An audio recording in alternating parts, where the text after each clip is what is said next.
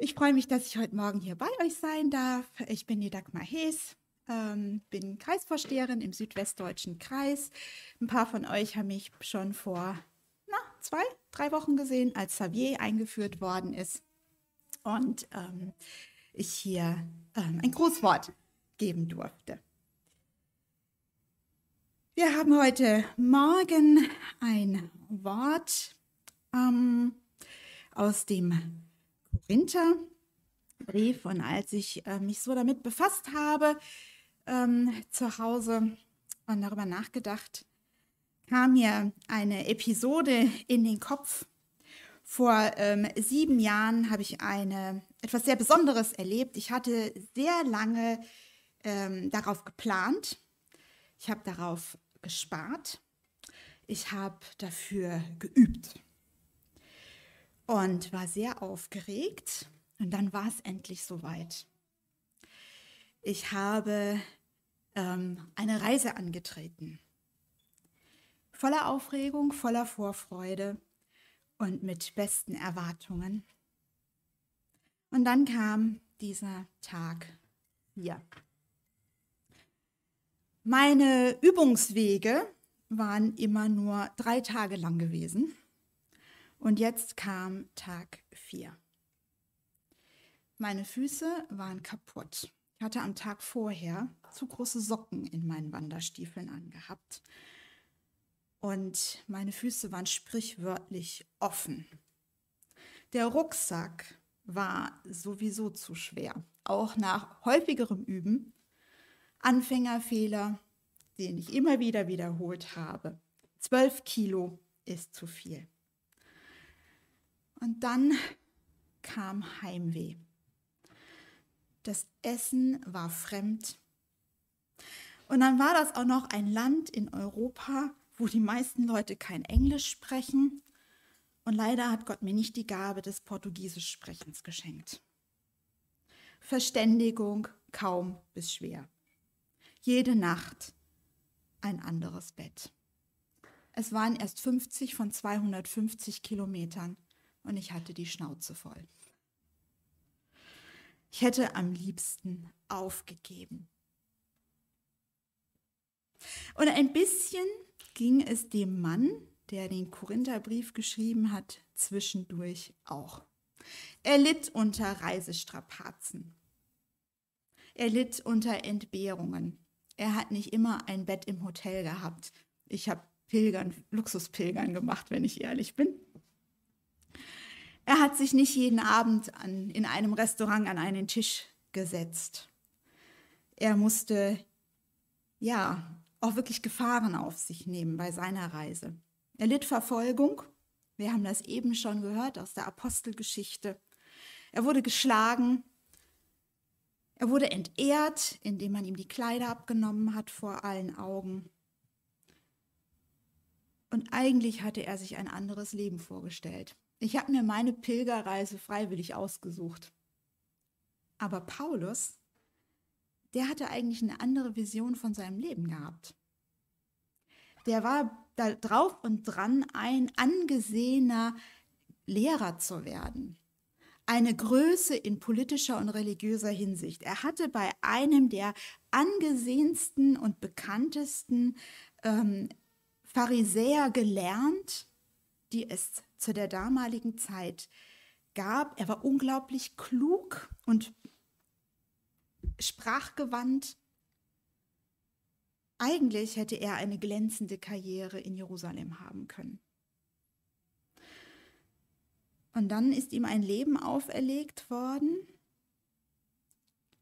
in dem an seiner Berufung gezweifelt wurde, in dem sein Dienst angezweifelt wurde, und der Brief an die Korinther ist ein Brief an eine Gemeinde, die es ihm manchmal besonders schwer gemacht hat. Die hat ihn ein paar schlaflose Nächte gekostet.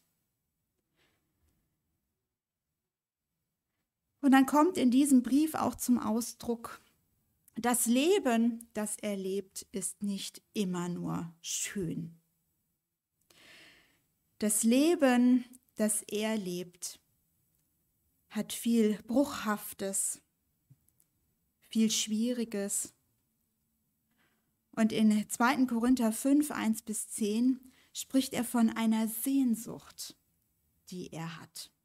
Ich lese aus der Hoffnung für alle und wenn ihr möchtet, könnt ihr mitlesen, wenn ihr eine Bibel dabei habt, 2. Korinther 5, 1 bis 10. Das wissen wir. Unser irdischer Leib ist vergänglich. Er gleicht einem Zelt, das eines Tages abgebrochen wird. Dann erhalten wir einen neuen Leib, eine Behausung, die nicht von Menschen errichtet ist.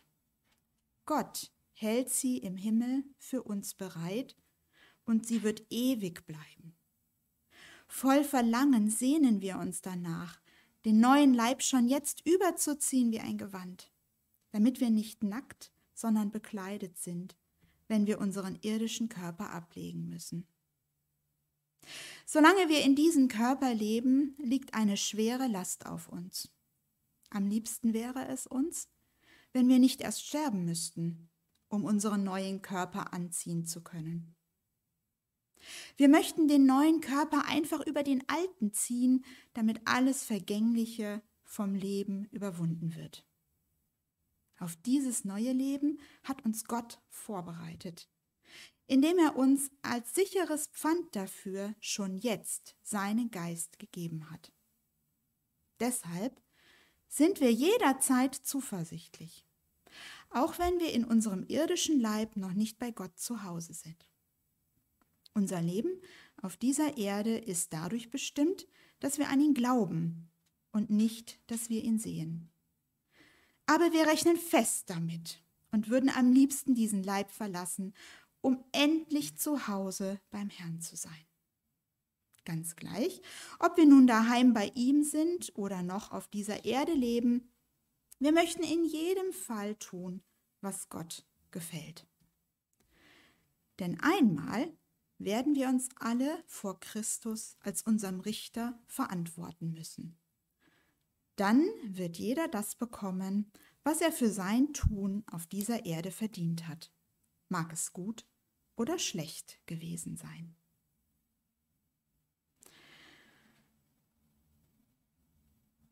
Ein Text, der uns mit hineinnimmt in Paulus Leben und zu uns spricht und ich bin gespannt, ähm, ja, was der Herr dir zu sagen hat an diesem Morgen. Ob du eine Ermutigung brauchst oder eine Ermahnung an diesem Morgen. Ich bin mir sicher, dass der Geist uns das geben wird, was wir heute brauchen. Das wissen wir, unser irdischer Leib ist vergänglich. Du bist noch nicht angekommen. Du bist noch nicht angekommen.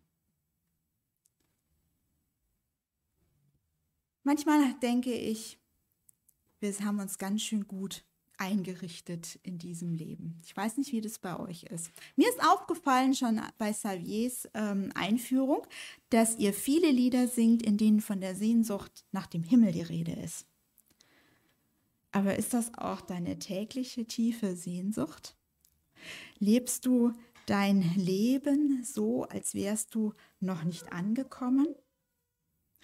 Spürst du dieses Heimweh, wovon Paulus in Vers 8 spricht? Er würde am liebsten diesen Leib verlassen, um endlich zu Hause beim Herrn zu sein? Kannst du das nachfühlen, dass er leidet unter einem Leib, der ja vergänglich ist, dass er das Gefühl hat, in einem Zelt zu wohnen? Oder hast du dich schon gut eingerichtet in diesem Leben? Und die Lieder, die wir singen, sind eigentlich eher Lippenbekenntnisse ja, ja, das ist schon so, die Hoffnung, die wir haben, die Hoffnung auf die Ewigkeit. Aber jetzt kommt es doch erstmal aufs Leben an, oder?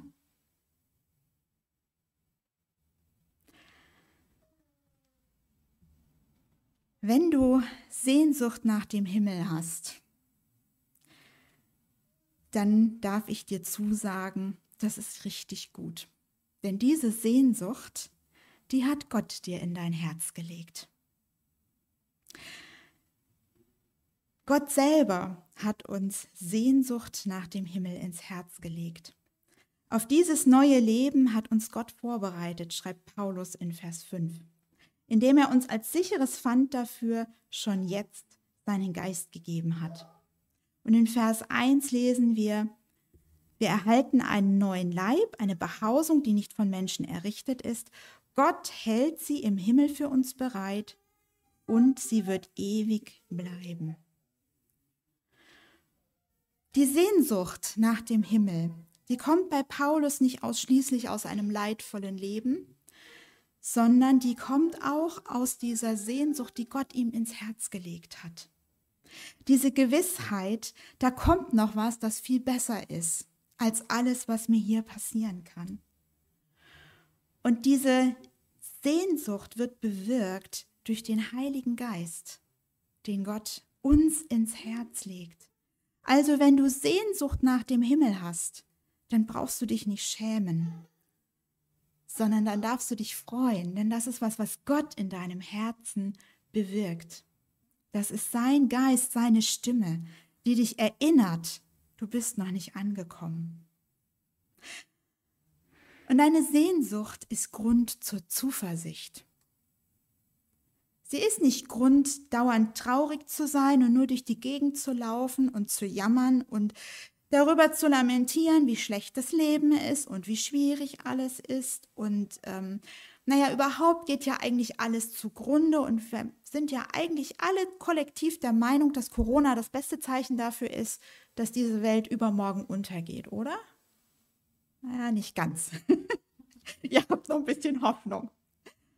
Unsere Sehnsucht hat Grund und ist Grund zur Zuversicht. Denn der Geist, den wir als sicheres Pfand haben und der uns immer wieder daran erinnert, dass wir eigentlich nicht hierher gehören, der stärkt uns ja auch gleichzeitig für dieses Leben. Für ein Leben, in dem wir mit dieser Spannung umgehen müssen. Mit dieser Sehnsucht auf der einen Seite, zu wissen, ich bin noch nicht angekommen, ich bin eigentlich noch heimatlos und meine Heimat ist woanders. Und auf der anderen Seite zuversichtlich zu sein und trotzdem froh und gewiss durch dieses Leben zu gehen. Wie können wir also mit dieser Sehnsucht umgehen? Es heißt nicht, dass wir uns auf das Sterben freuen müssen. Vielleicht ist das jetzt für den einen oder anderen ein Trost. Also Paulus ist garantiert nicht suizidal an diesem Punkt. Im Gegenteil. Was er sich wünscht in Vers 4 ist, dass er eigentlich überhaupt nicht sterben möchte. Viel lieber wäre es ihm, wenn ihm das neue Leben durch die Wiederkunft Jesu wie ein Kleid über das alte Leben drüber gezogen wird. Also keine Sehnsucht nach dem Tod, keine Sehnsucht nach dem Sterben, sondern am liebsten wäre es Paulus, wenn er schwupps das Sterben übergehen könnte und direkt im Himmel wäre. Und ich finde, das ist ein Trost. Weil ich sage es euch ganz ehrlich, in den Himmel möchte ich, aufs Sterben gucke ich mit einer Anspannung. Und ich bin jetzt noch nicht so ganz alt. Ähm, und trotzdem, das ist eigentlich nichts, worauf ich mich freue. Ich freue mich auf die himmlische Heimat. Es heißt auch nicht, diese Sehn mit dieser Sehnsucht im Leben umzugehen, dass wir das Gute in diesem Leben nicht genießen dürften. Wir sind Kinder eines Gottes, der unfassbar verschwenderisch ist, der ein Fan von Schönheit ist, er liebt Überfluss. Er feiert gerne, dass die Schwarte kracht. Wenn ihr euch im Alten Testament anguckt, wie äh, Gott Ordnungen für Feiern gibt, wie Gott ähm, dem ähm, Salomo beschreibt, wie der Tempel auszusehen hat, wenn wir uns anschauen, wie das Zelt ähm, der Begegnung ausgeformt ist, und natürlich nicht zuletzt, wenn wir uns die Schöpfung angucken, dann können wir aus allem nur sehen, wir haben einen Gott, der das Gute liebt, der für Genuss ist, der für das Gute ist und der nicht möchte, dass wir nur mit einem traurigen und hängenden Kopf durch die Gegend laufen und jammern, hoffentlich ist hier bald alles vorbei, sondern mit der Sehnsucht nach dem Himmel zu leben heißt, wir dürfen auch das Gute in diesem Leben ähm, genießen. Aber, aber ich glaube, es heißt auch, wir sollten es uns nicht zu gemütlich in diesem Leben einrichten. Es kann uns passieren, dass das Wissen um unsere Sterblichkeit zu einem Lippenbekenntnis wird. Dass wir uns mit aller Kraft an dieses Leben klammern und mit aller Kraft versuchen, alles aus diesem Leben herauszuholen, was irgend geht. So, als wenn es nur dieses eine Leben geben würde. Kennt ihr das? Vielleicht beobachtet ihr das eher bei anderen, Kopfschütteln, ne? so aus der frommen Perspektive. Da geht das ganz einfach zu sagen, ja, die Menschen hier, die haben die falschen Prioritäten. Da muss man Sport treiben damit und auf seine Gesundheit achten. Und ähm, dann gibt es tausend Rezepte für einen gesunden Lebensstil, um das Leben möglichst zu verlängern und möglichst lang faltenfrei zu bleiben. Dann muss man sehen, dass man möglichst viele Urlaube macht, möglichst reich wird, möglichst viel erlebt hat. Aber wenn du mal ganz ehrlich in dein Herz guckst und nicht auf die anderen, wo uns das so entgegenspringt, wie sie sich an dieses Leben klammern, sondern wenn du mal ganz ehrlich guckst, Wo hast du es dir eigentlich schon sehr gemütlich in diesem Leben eingerichtet? Wo lebst du vielleicht doch manchmal so, als müsstest du dich mit aller Kraft an dieses Leben klammern? Ich spitze es mal an der Stelle hier unvorsichtigerweise ganz provokativ zu weil es eine Spannung ist, die wir in den letzten anderthalb Jahren in allen Gemeinden, im ganzen Kreis, in, in ganz Deutschland, in der ganzen Welt erlebt haben. Wo gehen wir gar kein Risiko mehr ein, in Gemeinschaft zu sein, weil dieses Virus unterwegs ist und potenziell tödlich ist. Ich will damit nicht sagen, dass wir das leugnen sollten oder ähm, unvorsichtig sein sollten. Ich bin bei uns für die Schutzmaßnahmen zuständig in der Gemeinde. Das liegt mir ganz ferne. Aber so manches Mal musste ich meiner Freundin dann doch zustimmen, die kritisch anmerkte, wir leben in der Gemeinde teilweise so, als könnten wir gar kein Risiko eingeben, als wäre dieses Leben das Einzige, was wir haben und müssten wir unserer Sicherheit alles andere, was auch gut wäre, unterordnen. Es ist eine Zuspitzung und ich möchte nicht darauf reduziert werden. Aber kann uns das nicht auch passieren? Dass wir uns an was klammern, was eigentlich endlich ist? Wie können wir positiv mit der Sehnsucht nach dem Himmel umgehen? Ganz bestimmt auch nicht damit, indem wir fahrlässig sind und jedes Risiko eingehen. So nach dem Motto, naja, ist eh egal, entweder der Herr rettet mich oder ich bin halt schneller bei ihm. Ganz bestimmt auch das nicht. Ich sehe in diesen Versen Anregungen für einen positiven Umgang mit der Sehnsucht. In Vers 7. Er sagt, Paulus, unser Leben auf dieser Erde ist dadurch bestimmt, dass wir an ihn glauben und nicht, dass wir ihn sehen. Ich glaube, dass etwas, das wir nicht sehen, verlieren wir sprichwörtlich aus dem Blick. Die Sehnsucht, positiv gefasst, hilft uns immer wieder in den geistlichen Blick zu nehmen, was wichtig ist. Und deswegen ist es gut, wenn wir uns immer wieder mit dem Himmel beschäftigen. Wenn wir uns immer wieder daran erinnern, in unseren Liedern, aber auch indem wir in Gottes Wort lesen und indem wir uns gegenseitig auch immer wieder ermutigen, auf das zu sehen, was noch kommt. Uns immer wieder daran zu erinnern, erinnern, wir sind hier nur auf der Durchreise.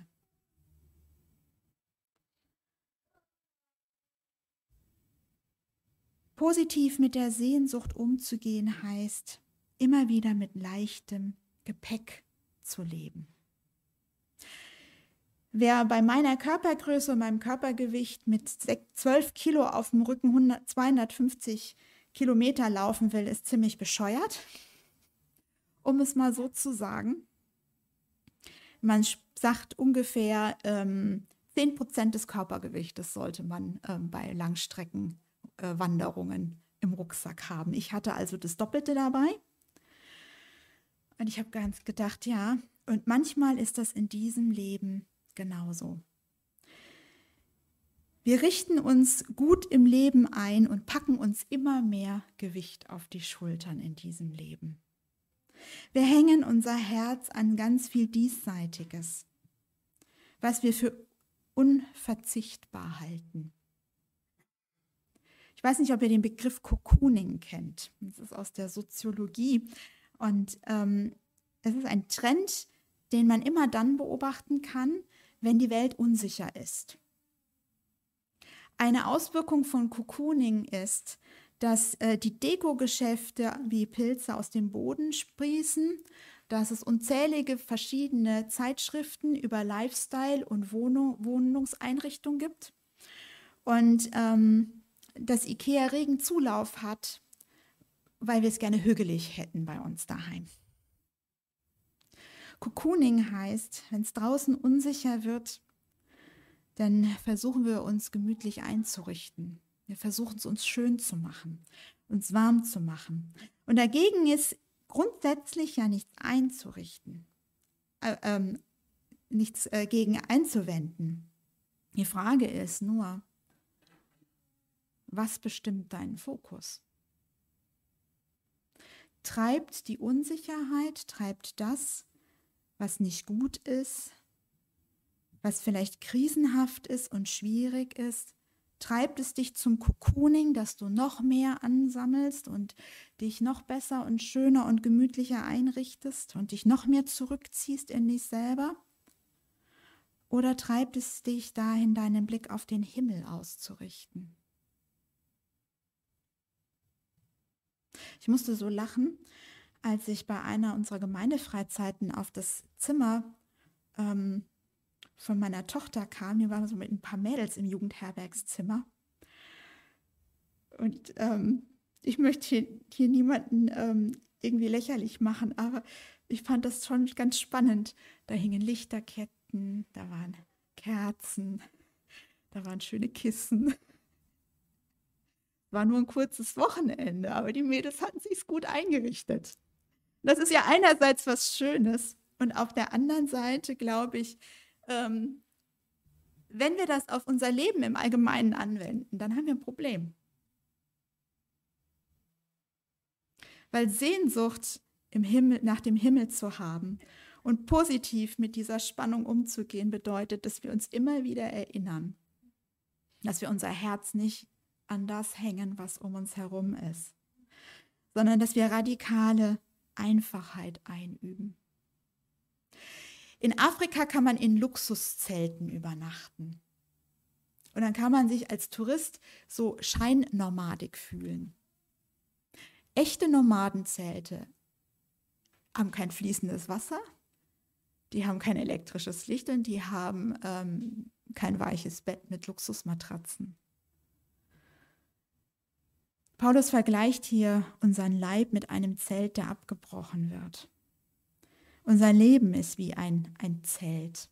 Wir haben hier kein festes Haus in diesem Leben. Und ich glaube, dass das gut ist, wenn wir uns das immer wieder vor Augen halten. Wir sind auf der Durchreise.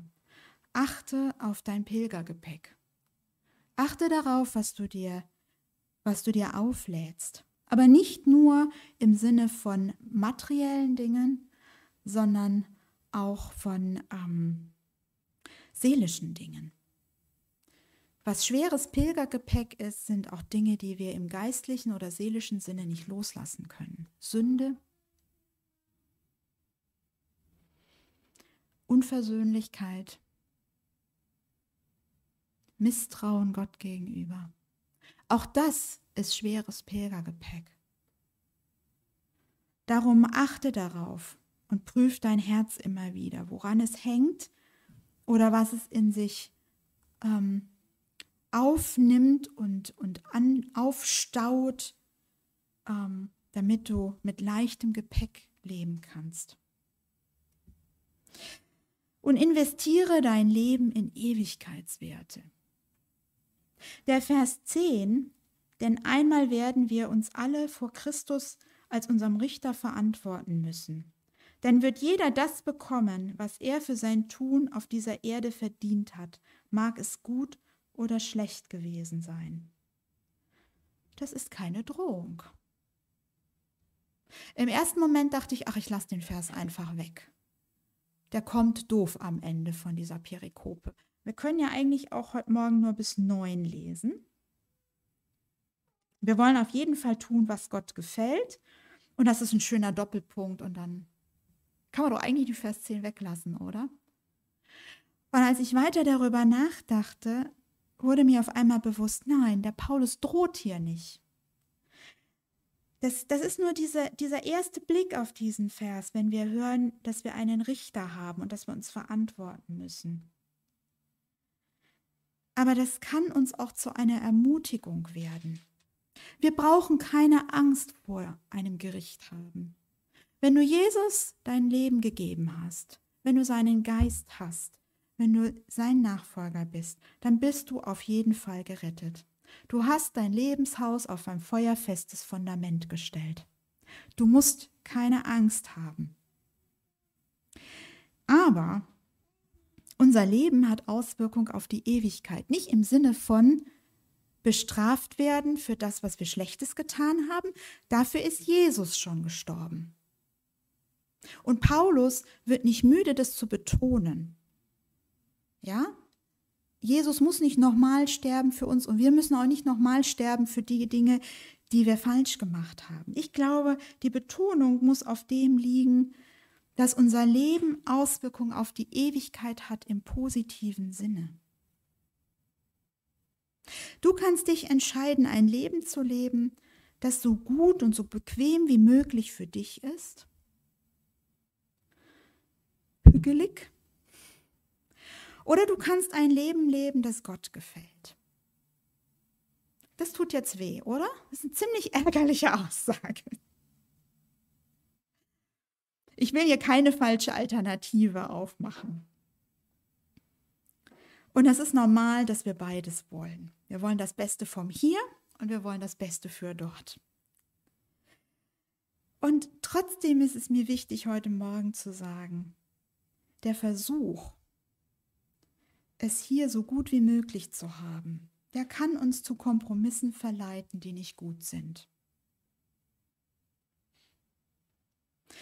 Und deswegen glaube ich, kann diese Sehnsucht nach dem Himmel uns helfen, mutig zu sein, Risiken einzugehen und radikal nach Gottes Willen und seinem, seinem Reich zu trachten.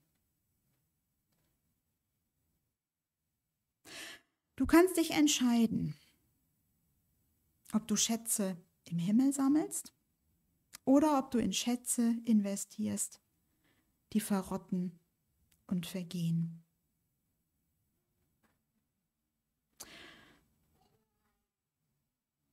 Du kannst in materielle Dinge investieren oder in geistliche Dinge. Ganz spannend in diesem Zusammenhang ist der Vers 3. Im Zusammenhang mit Vers 2 voll Verlangen sehnen wir uns danach, den neuen Leib schon jetzt überzuziehen wie ein Gewand, damit wir nicht nackt, sondern bekleidet sind, wenn wir unseren irdischen Körper ablegen müssen. Die klassische Auslegung von diesen Versen ist, dass Paulus hier auf die Gnostiker ähm, antwortet und auf Christen, die stark beeinflusst waren von den griechischen Philosophen, die haben den Körper im Allgemeinen missachtet und geglaubt, dass der Tod die Befreiung aus dem, der Seele aus dem Körper ist und dass, der, dass die Seele fortan körperlos sein wird im Himmel. Und dem tritt Paulus hier ganz klar entgegen und sagt, nein, wir werden nicht ohne Körper sein, wenn wir unseren irdischen Körper ablegen. Wir werden nicht nackt sein, sondern wir bekommen einen neuen Körper. Das ist so die klassische Deutung. Ich habe aber eine alternative Deutung bei dem Theologen Söding gefunden, die, glaube ich, ein bisschen, ja, vielleicht näher an unserem Leben ist. Und ja ein bisschen zu dem passt, was Patrick heute Morgen erzählt hat in seinem Zeugnis. Wenn wir Schätze auf der Erde sammeln, statt im Himmel, dann kann das aus der Angst herausrühren, sprichwörtlich nackt dazustehen. Ohne Ehre, ohne Erfolg, ohne Anerkennung. Öffentlich bloßgestellt zu werden, dazustehen als jemand, der nicht die Dinge erreicht hat, die heute im modernen Westen als anerkennenswert und gut erscheinen, das kann demütigend sein. Das war nicht nur in der Antike so.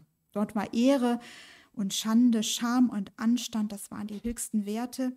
Und wenn wir eben gele gelesen bekommen haben von Patrick ähm, aus der Apostelgeschichte, dass ähm, die beiden Apostel nackt ausgezogen und ausgepeitscht wurden, dann war das eine der schlimmsten Bloßstellungen, der größten Demütigungen, die ein Mann erfahren konnte zur damaligen Zeit. Da stand er sprichwörtlich nackt da. Und Söding sagt, Paulus geht hier an die Schmerzgrenze der Angst der Korinther. Wenn ich mich auf den Himmel ausrichte, wenn ich meine Bedeutung, meine Ehre, meinen Status nicht hier auf Erden suche, sondern in der jenseitigen Heimat, dann könnte ich hier nackt dastehen.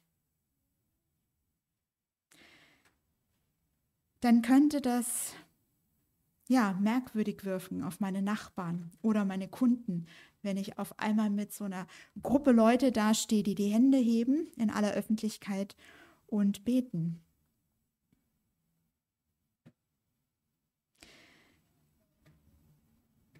Wo hast du Angst, nackt dazustehen? Wo hängt dein Herz daran, dir Schätze hier zu sammeln, statt im Himmel? Ich glaube, was Ewigkeitswerte sind. Oder knüpfe ich an das Grußwort an, das ich ähm, Xavier zugesprochen habe. Das ist, wenn wir in Menschen investieren. Alles, was wir jetzt hier um uns sehen, wird vergehen. Dieses Haus, dieses Dorf, das, was wir an Kleidern tragen, dein Auto, das dich hierher gebracht hat. Alles wird vergehen, aber was bleibt? Was bleibt, sind die Seelen. Was bleibt, ist das, was wir investieren in Menschen. Das sind Ewigkeitswerte. Und da könnte man jetzt noch eine ganze Predigt anschließen, das lassen wir heute, was noch alles Ewigkeitswerte ist, aber ich möchte dich einfach heute Morgen noch mal herausfordern. Überleg dir, in was du ähm, investierst. Wo hängt dein Herz dran? Was lädst du dir alles in dein Pilgergepäck? Es ist der vorletzte Sonntag im Kirchenjahr. Volkstrauertag. Wir haben gerade aller Seelen hinter uns. Und das ist eine klassische Zeit im November, in der ja über solche Bibelverse gepredigt wird in die ein Wort aus Psalm 90 passt. Herr, lerne, Herr, lehre uns bedenken, dass wir sterben müssen, damit wir klug werden. Und dazu sollen auch diese Worte des Paulus uns heute Morgen dienen. Nicht als Drohung, nicht als ähm, seichte Vertröstung auf das Jenseits, sondern als Ermutigung, darüber nachzudenken, was ist entscheidend, was ist wirklich wichtig. Und es ist eine Ermutigung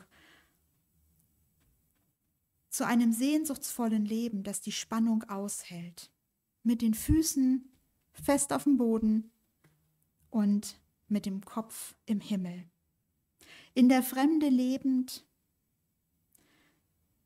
mit dem Blick auf die Heimat und mit dem klaren Mut und der klaren Zielrichtung auf die Heimat zuzugehen. Es ist eine Ermutigung, voller Zuversicht in der Fremde zu leben, weil das Beste erst noch kommt.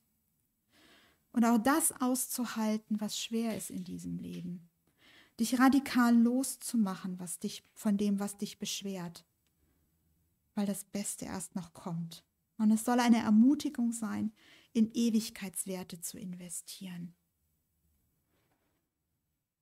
Investier in das, was Gott gefällt. Ob du nun schon daheim bist bei ihm, naja, dann wärst du nicht mehr hier, oder hier auf Erden, ganz gleich. Wir möchten das tun, was Gott gefällt. Gilt das auch für dich? Ist das deine Ausrichtung?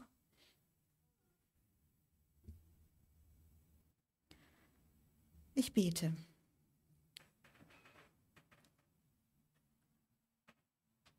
Vater, das sagt sich so leicht. Wir wollen das tun, was dir gefällt.